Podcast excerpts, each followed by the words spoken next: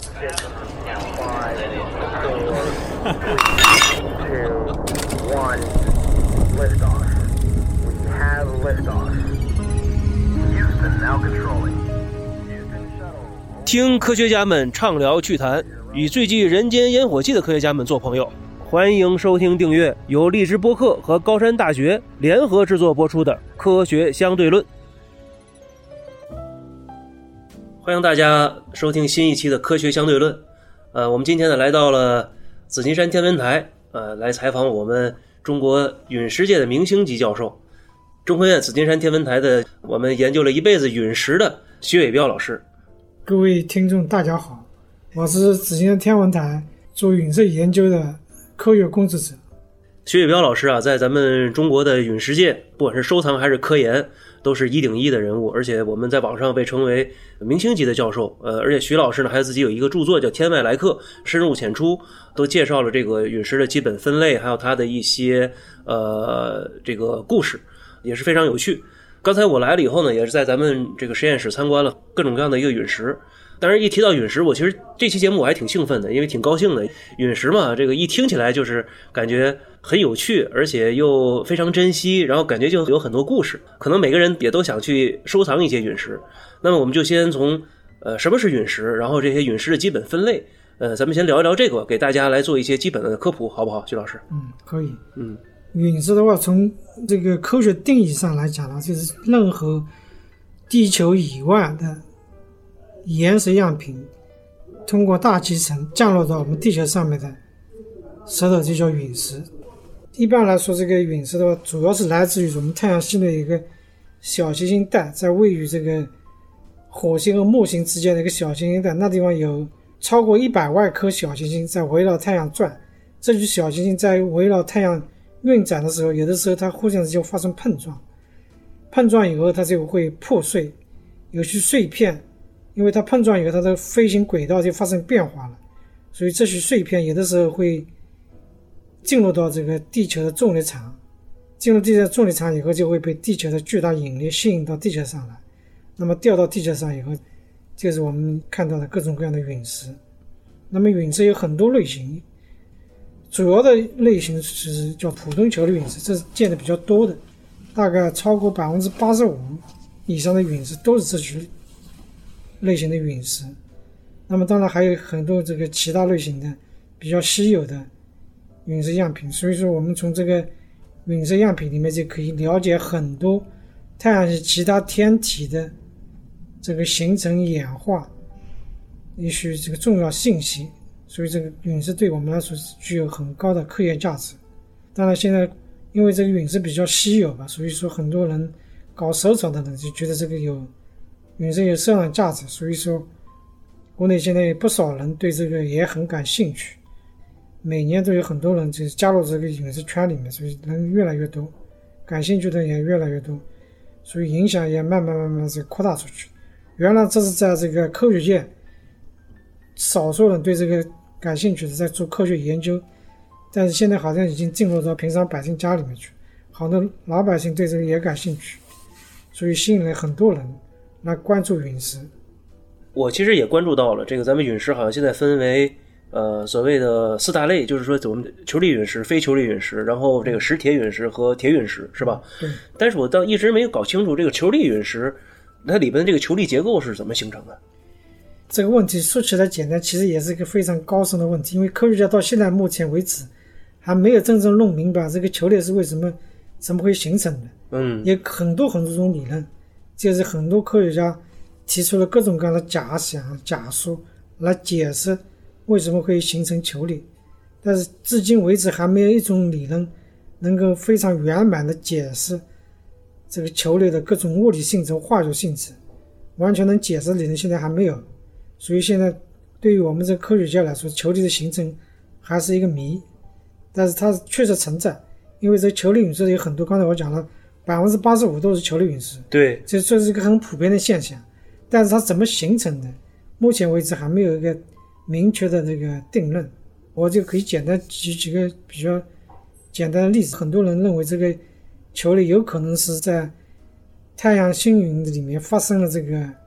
非常短暂的高温事件，那这个短暂高温事件，有人提出就是闪电，也是一种机制。嗯哼，星云里面突然发生闪电，因为这个是高温，时间很短，所以很短的时间把这个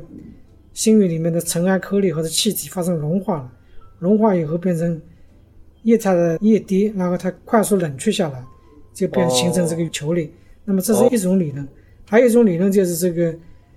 早期的太阳系里面那个星云，它有的是会受到周围，比如恒星或者超新星。它在死亡的时候发生爆炸，爆炸就会产生的冲击波。那这个冲击波传到我们太阳系星云里来的话，它也会产生这个短期的这高温事件，把这个太阳系里面的尘埃颗粒啊，把它融化掉，融化掉就形成了这个球粒。那么这都是一一种说法，不同的理论它也能可以解释这个球粒的某一种化学性质和物理性质，但是它不能解释所有的这个球粒的化学性质、物理性质。所以现在目前为止，球队的形成到底是怎么形成的，现在还没有搞清楚。这就是我们要继续做研究的一个主要原因之一，也在这里。哦，怪不得，因为嗯我看了一些资料来讲，只是提到了球粒陨石和非球粒陨石，对但是他对从来没有一个人提过这球粒陨石到底是怎么形成的对。，这是。但是刚才我这是听您的这个介绍，好像不管是一开始在星云里产生这种闪电类型的也好，还是说超新星爆发，它都是有一个短暂的呃高能量、高温的一个过程，让它形成这种熔融态，是吧？对，这样的话可能就好理解了，那容易形成这个球粒了。是的，嗯所以这它要求是第一高温，嗯，第二要时间要短，对，这两个条件必须满足。嗯所以说，找各种各样的假说哎嗯假说，嗯然后呢解释这个球粒，就是很难。本身我们对这个太阳系什么形成的还没有 搞清楚，所以这里面还有很多科学问题没解决。哦，虽然看得很普通，但实际上后面的科学非常深奥。是的，是的，是的。其实往往科学里边有很多的问题都是这样，听起来好像问题很简单，但实际上其实这个结论非常的难找。对对是是这么回事。对，嗯。那么刚才那说到这个球粒陨石，也就是说，实际上我们在鉴定陨石的过程中，它如果内部的结构横切面是有这种球粒的这个结构的话，是不是我们也是作为我们判断它是不是陨石的一个非常好的一个指标呢？对，这是比较直观的，因为你把陨石切开了以后，就很容易、很直观的能看到里面的球粒。嗯那么这些球粒结构的话，这是陨石里面特有的，在地球上岩石样品是没有这种结构的，嗯哼，所以你就可以依据这个作为一个重要的证据来判断你这个岩石样品是陨石还是一般的普通的石头，这也是很重要的证据之一。那当然还有其他证据了。嗯但是这是比较直观的，就是你肉眼就能看见，嗯哼也不需要上这个比较高精的仪器设备。嗯哼你如果说有经验的话，你通过肉眼就能很简单的把球类陨石和一般的地球岩石样品给区分出来。明白。那也就是说，如果地球上的岩石没有这种球粒结构的话，那我就以此推论，也就是说，呃，月球陨石和火星陨石实际上它也是非球类的，对吧？对，是这么回事。因为它是和地球类似的这种岩它石瑞结士它构。经过了大规模的岩浆作用了，月球和火星都经过这样一个过程，嗯哼所以它里面，比如它的原来的物质的里面的东西全部被破坏掉了，嗯哼就没有保留下来。嗯哼不光光是月球、火星，还有其他所谓的无球类陨石，嗯它其实也经过这个岩浆活动，大规模的岩浆活动，它就把以前原来的球类陨石里面的结构内部结构完全都破坏掉了，哦，所以它就从外观上面看，这具无球类陨石就跟这个地球岩石样品就非常相似，嗯所哼以这就很难区别，你必须要用高精密的仪器设备来进行分析，才能把这些所谓的月球陨石、火星陨石以及是无球类陨石跟地球岩石样品给区分出来，这就比较难了，不像球类陨石那么容易区别。是。哎，那这个我就觉得挺有意思了，因为看到一些报道也发现，就是其实咱们在南极发现了一些火星陨石，对吧？那它如果就是说看起来很像地球岩石的话，那地球岩石太多了。对科学家也是，包括咱们这些陨石爱好者是怎么判断它有可能是火星陨石或者是月球陨石的呢？当然，从外观上面也能判断一点，比如说火星陨石、月球陨石，它经过大气层以后，它表面会融化以后形成一个融壳或者气影，这是陨石的特征。嗯哼，假如它有这个特征，那就可以判断它，可以判断它是陨石。但是很多陨石它掉地下时间长了，其实外部的特征就不明显了。嗯哼，在这种情况下，你就要进实验室用比较精密的仪器来检测它里面的内部的一些这个化学成分嗯哼，或者同位素组成，嗯哼，通过这去分析，才能把它跟地球样品给区分出来。这就比较高深一点嘛，就是这要求明比白较高一点。明白。一般情况下，普通的爱好者或者这个收藏者就不太容易这个完成这项任务。嗯这个就必须要到这个专业的机构、嗯科研机构，他才能把这个工作做好，才能够确定下来。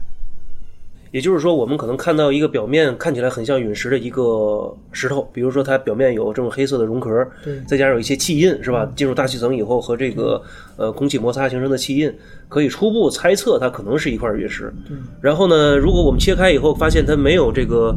呃球状的这种结构之后呢，啊可能还需要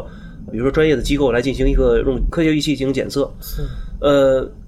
那我接下来这个问题就是，如果我们真的发现了这些类似陨石，难道都要寄到咱们这些科学院吗？有没有这其他方法能够更简单快速的解决这个问题？大家都关心这个问题，其实也是对我们头疼的事情，因为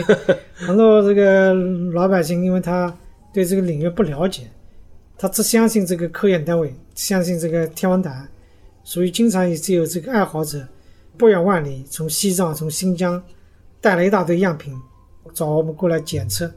但实际上，我们这个科研单位是不做这些工作的，我们主要是做科学研究，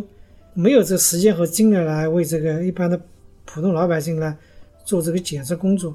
看来也是一个矛盾。一方面，老百姓对我们很信任，也不远万里背着那个石头，石头过来检测，然后一方面我们这又不提供这样的服务，所嗯以这是比较矛盾的事情。但是好在呢，现在因为这个陨石爱好的普及程度现在越来越高，比较资深的爱好者他们就自己组织了这么一个鉴定公司，专门帮老百姓鉴定陨石。他们对这个陨石了解的其实相对来说还比较深一点。然后呢，他又对这个陨石鉴定这个一套流程又相对比较熟悉。他自己虽然不能做这些检测工作，但是他可以把样品拿到以后送到这个所谓的这个地质检测服务机构。现在这个国内有很多这样的公司，嗯哼，它也很多都是民营的，嗯哼，因为他们这去都是专业的，专门做地质样品的分析的。这有这样的公司在那，有地方可以提供这样的服务。嗯哼，如果他们这些公司出具检测报告以后，通过这个检测报告，然后就可以判断这个是陨石还不是陨石。嗯哼，所以这是一个很好的一个渠道。然后的话，还有很多这个叫地质调查局，就是每个省的省会，它都有这样的机构，嗯哼，这个叫事业单位。这个机构下面也有这样的部门，就是专门检测这个地球的矿物岩石样品的。这些机构呢，它也是非常专业的，它只不过不检测陨石，整天就检测地球样品。但是地球样品里面它也是矿物岩石，嗯那么陨石也是矿物岩石，只不过陨石的矿物岩石和它地球上里面的某一些元素之间是有差别的。嗯哼，但是它这个检测工作它是能做的，嗯哼，它可以给你们提供一个检测报告，然后通过这个检测报告，你就可以很方便的来判断你这个样品是地球样品还是陨石样品。这条路是可以走得通的，就不要老是盯着我们这个科研部门，啊，我们科研部门是没有这时间和精力为老百姓来提供这些服务。在鉴定这一块的话，应该是问题不像以前那么大。嗯哼。刚才像您说的，比如说各个省的这个呃地质单位，对吧？对，他们可能不能判断这是不是陨石，但至少能告诉你，它可能不是地球上的岩石。它也不一定，但是它至少可以告诉你这个你的样品里面，比如说某种矿物，嗯它里面的特性啊，主要元素、微量元素，它都可以检测出来。嗯哼，检测出来以后，你去找一个比较懂行的人，内行，其实相当于内行，嗯哼，它就可以看出来这个东西是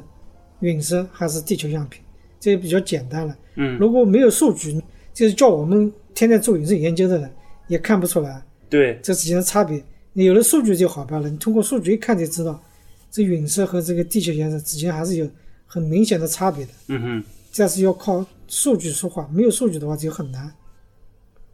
哎，但其实您要说的很明显差别的话，我就想多问一嗯句。刚才您说到，比如说火星陨石和月球陨石，我能理解，嗯对可能大部分都属于叫做火成岩，是吧？。对，那么其他的一些陨石在化学结构上和我们地球有哪些差距呢？就和我们地球的一些岩石，这些差距是如何形成的呢？主要差别就是在里面。我举个例子，比如说橄榄石，这是一个最常见的矿物，对，地球上岩石里面很多岩石都有橄榄石，陨石里面，比如月球、火星陨石都有橄榄石，但是橄榄石里面除了主要矿物什么铁啊、镁啊、硅啊这是主要的元素此外，还有微量元素，比如说锰，这是一个微量元素。嗯在陨石里面，这个橄榄石里面的铁和锰的比例，它和地球上的橄榄石的铁和锰的比例是完全不一样的。 ，OK，所以你只要一看这个天文比，你就能够把这个地球的橄榄石和陨石橄榄石可以区分出来。嗯哼，这当然是化学元素上的不同。当然，最有说服力的就是氧同位素，嗯哼，氧同位素，比如说地球上的氧同位素和这个陨石里面氧同位素，那是完全是截然不同的。所以你要但这个分析就更专业了，更难一点。但是你通过这个微量元素的话，基本上都能够把这个各种各样的陨石和地球样品可以完全给它区分出来，嗯哼，基本上问题不是很大，除非你碰到比较特殊情况。嗯很少出现，但是一旦出现的话，还是有办法把它给确定下来，做氧同位素分析，嗯哼，这就比较高端了。而且比较更高端，哦嗯就比这个去做微量元素这更难，因为这个做的话很不方便，能做的地方很少。嗯，我下一个问题也就来了，就是假设我们真的是找到了一个陨石，对吧？那我们必然要需要一个官方的一个鉴定的一个，比如说像报告书啊或者什么的。嗯那这个去哪里去找呢？假如真能找到的话呢，我们就会给你提供服务了，啊，知道吧？很多这个全国的新友，嗯他们天天在这个新疆啊、西藏啊，嗯哼，那边找陨石。如果他们找到一块很好的陨石，他们就会把样品寄给我们，我们就会给他出个检测报告，还会帮他去申请命名。嗯哼，因为这种情况是很少出现，很少很少有这样机会。假如确实有这样情况的话，应该我们是完全可以提供这样的服务的，明白。所以也不会出现什么困难、什么问题。只不过就是你天天随便捡一个石头过来就叫我们鉴定，那是不可能的事情，对对这也不现实。啊，因为这个鉴定一个陨石，并不是说几秒钟就能完成的，是要从开始分析到结束，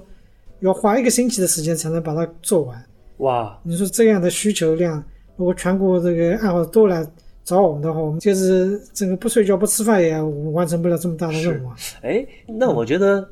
咱们其实紫金山天文台完全可以成立一个，比如说陨石鉴定小组或者中心，嗯完全可以有偿服务嘛，大家寄来就寄来吧，反正 这是这是该收钱收钱 嘛。对，这个这个从道理上讲是可以，但是嗯毕竟我们是一个这个叫什么科研单位国科研 单位，我们是这个国家财政资助让我们做从事这项工作，然后再去做别的，就有点说不过去。毕竟我们拿了纳税人的钱，嗯主要的任务是做科研，嗯呃哼，嗯但是这个事情已经专门有这个。也是商业化了，也有专门这公司是吧？公司已经已经有了，就是嗯很多人就是专门提供这样的商业服务了。嗯哼，所以这也不一定需要我们来做这个工作了。明白。明白他们也经常跟我们合作，就是比如说出现一些技术上的问题的，他们会来跟我们咨询，我嗯哼们也会帮助他们。因为这种情况毕竟少数，就是真正找到一个非常特殊的陨石，这个情况是很少很少出现。所以在这种情况下面，给他们提供咨询啊、帮助啊，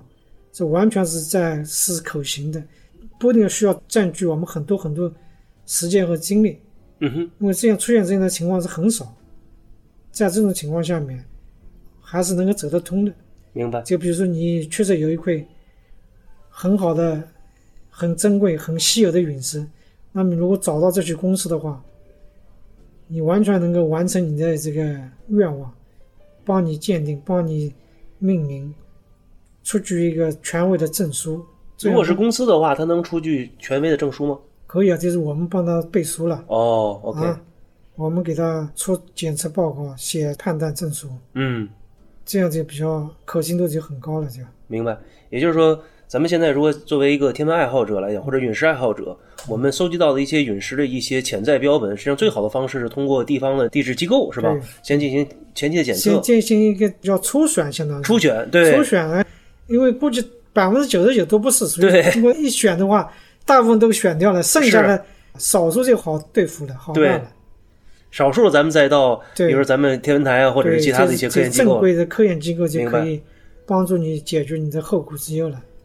但是如果不经过初选的话，我们这个就很难了，这个因为工作量实在太大了。是是是，嗯。嗯那么刚才咱们也说到这个陨石的几个分类，除了球粒陨石和非球粒陨石以外，嗯，还有这个铁陨石，对，对吧？铁陨嗯石这个其实我也看了一些资料，就是我们很多陨石它是所谓的陨铁，而且含含有大量的镍，是吧？嗯这个是为什么呢？为什么含有这么丰富的一个铁元素和镍元素呢？因为这个铁和镍在太阳系内呢是普遍存在的。太阳系刚刚形成的时候，嗯哼，这两个元素就有了，嗯哼，就在太阳系的不管在什么地方都有这个元素。但是这个两两元素有什么特点呢？就是铁和镍就像亲兄弟，它喜欢聚在一起。嗯哼，只要铁待的地方，那镍就跟着一起去了。嗯哼，镍元素就我们在学术上叫做氢铁元素，嗯哼，它就很容易愿意跟铁站在一起。嗯哼，所以在这个整个这个各种天体里面，当这个天体形成以后，它内部发生这个氧化、分异、氧化以后，就是所有的铁它就会聚集到核心地方去，这叫我们的地铁核盒，，地核，地对核里面去。嗯它在这个聚集到地核的过程中，就会把所有的这个镍就一起带过去的，嗯哼，带到这地核里面去。嗯哼，所以我们看到的铁陨石里面，除了铁以外，就是镍比较多，嗯哼，因为这个镍元素在太阳系里面是含量是比较高的。嗯哼，还有其他的氢铁元素也会跟着这个铁一起跑到地核里面去，嗯但其他元素这含量也比较低，所以你这个铁陨石里面就基本上就很难检测出来。看的比较多的就是铁元素、镍元素，还有第三度是钴，这几个元素其实很哼，容哦易，，他们是一个一个族的，铁嗯其族实的一个是属吧性比较对容易聚在一起。是，嗯，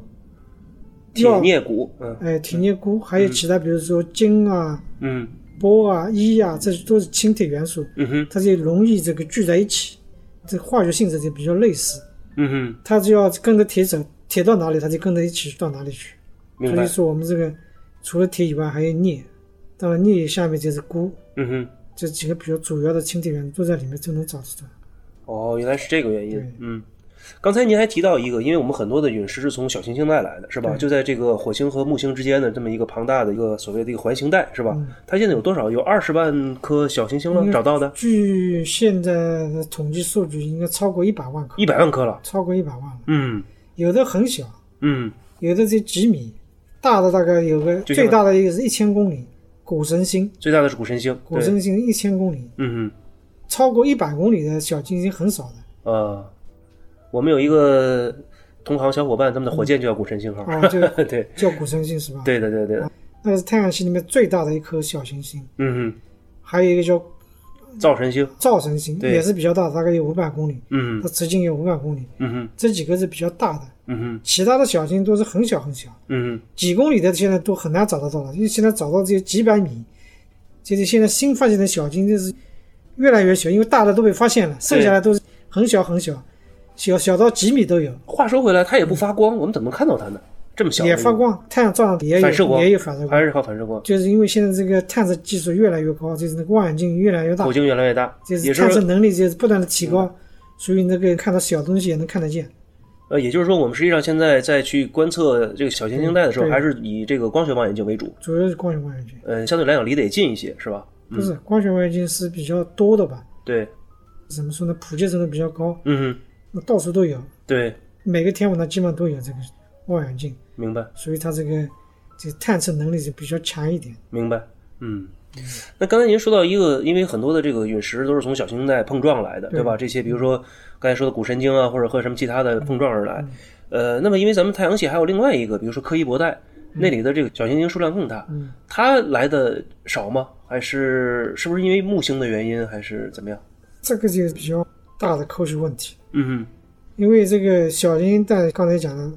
一个主带嗯在这个火星和木星之间，嗯还有更远的嗯这柯伊伯带。嗯，柯伊伯带就是整个太阳系的边缘地区，对连接很远很远，对，那地方也有很多小天体。那么那这个小天体，它有没有可能跑到这个内太阳系来呢？当然可能性也是有的，但是这个概率就非常非常低。嗯当然是有彗星可能会从那边过来，对现在好多彗星都是从柯伊伯过来的。是，但是有的时候彗星它会转变，它不是说彗星永远是彗星，它有的时候从彗星它会转变成小行星。嗯哼所以这种情况下的话，这也有可能从柯伊伯带到了内太阳系里面变成一个小行星了。嗯哼所以说，你说这可能性也是有的。嗯哼其实从这个柯伊伯带，它也有可能这个跑到这个内太阳系来，嗯形成一个小行星，说不定有机会的话，也有可能从上面掉回什么东西下来，嗯然后掉到我们地球上来。嗯但是目前为止，我们还没有找到能力去判断，嗯就是这些陨石里面到底有没有这个从这个柯伊布带过来的样品。嗯因为你现在对这柯伊布带的这些天体，哦你对它明白并不了解，是因为它太远了，它的是光的信号太弱，嗯，你就不知道它表面是什么样的颜色结构、化学成分都没有这些东西，我没法做参照，没法做去对比，因对为有个对比东西，你现在没法对比。对，我们现在收到很多很多各种各样的陨石，嗯哪个陨石到底是主带过来的，还是从柯伊伯带过来的？嗯所以没有办法做这样的判断。哼，当然，以后如果有机会，我们这个人类如果派一个飞船到这柯伊伯带去探测天体，能够把那地方的天体搞清楚了，它上面到底什么样的化学成分，那时候就有可能根据我们现在呃这些现在样的去样本品啊，去判断是不是有可能找到那地方的样品，那这个科学意义就更大了。是是，现在我们只不过是在内太阳系，如果把太阳系边缘的东西也搞清楚，嗯那这个科学进来一大步了。就嗯，明白明白。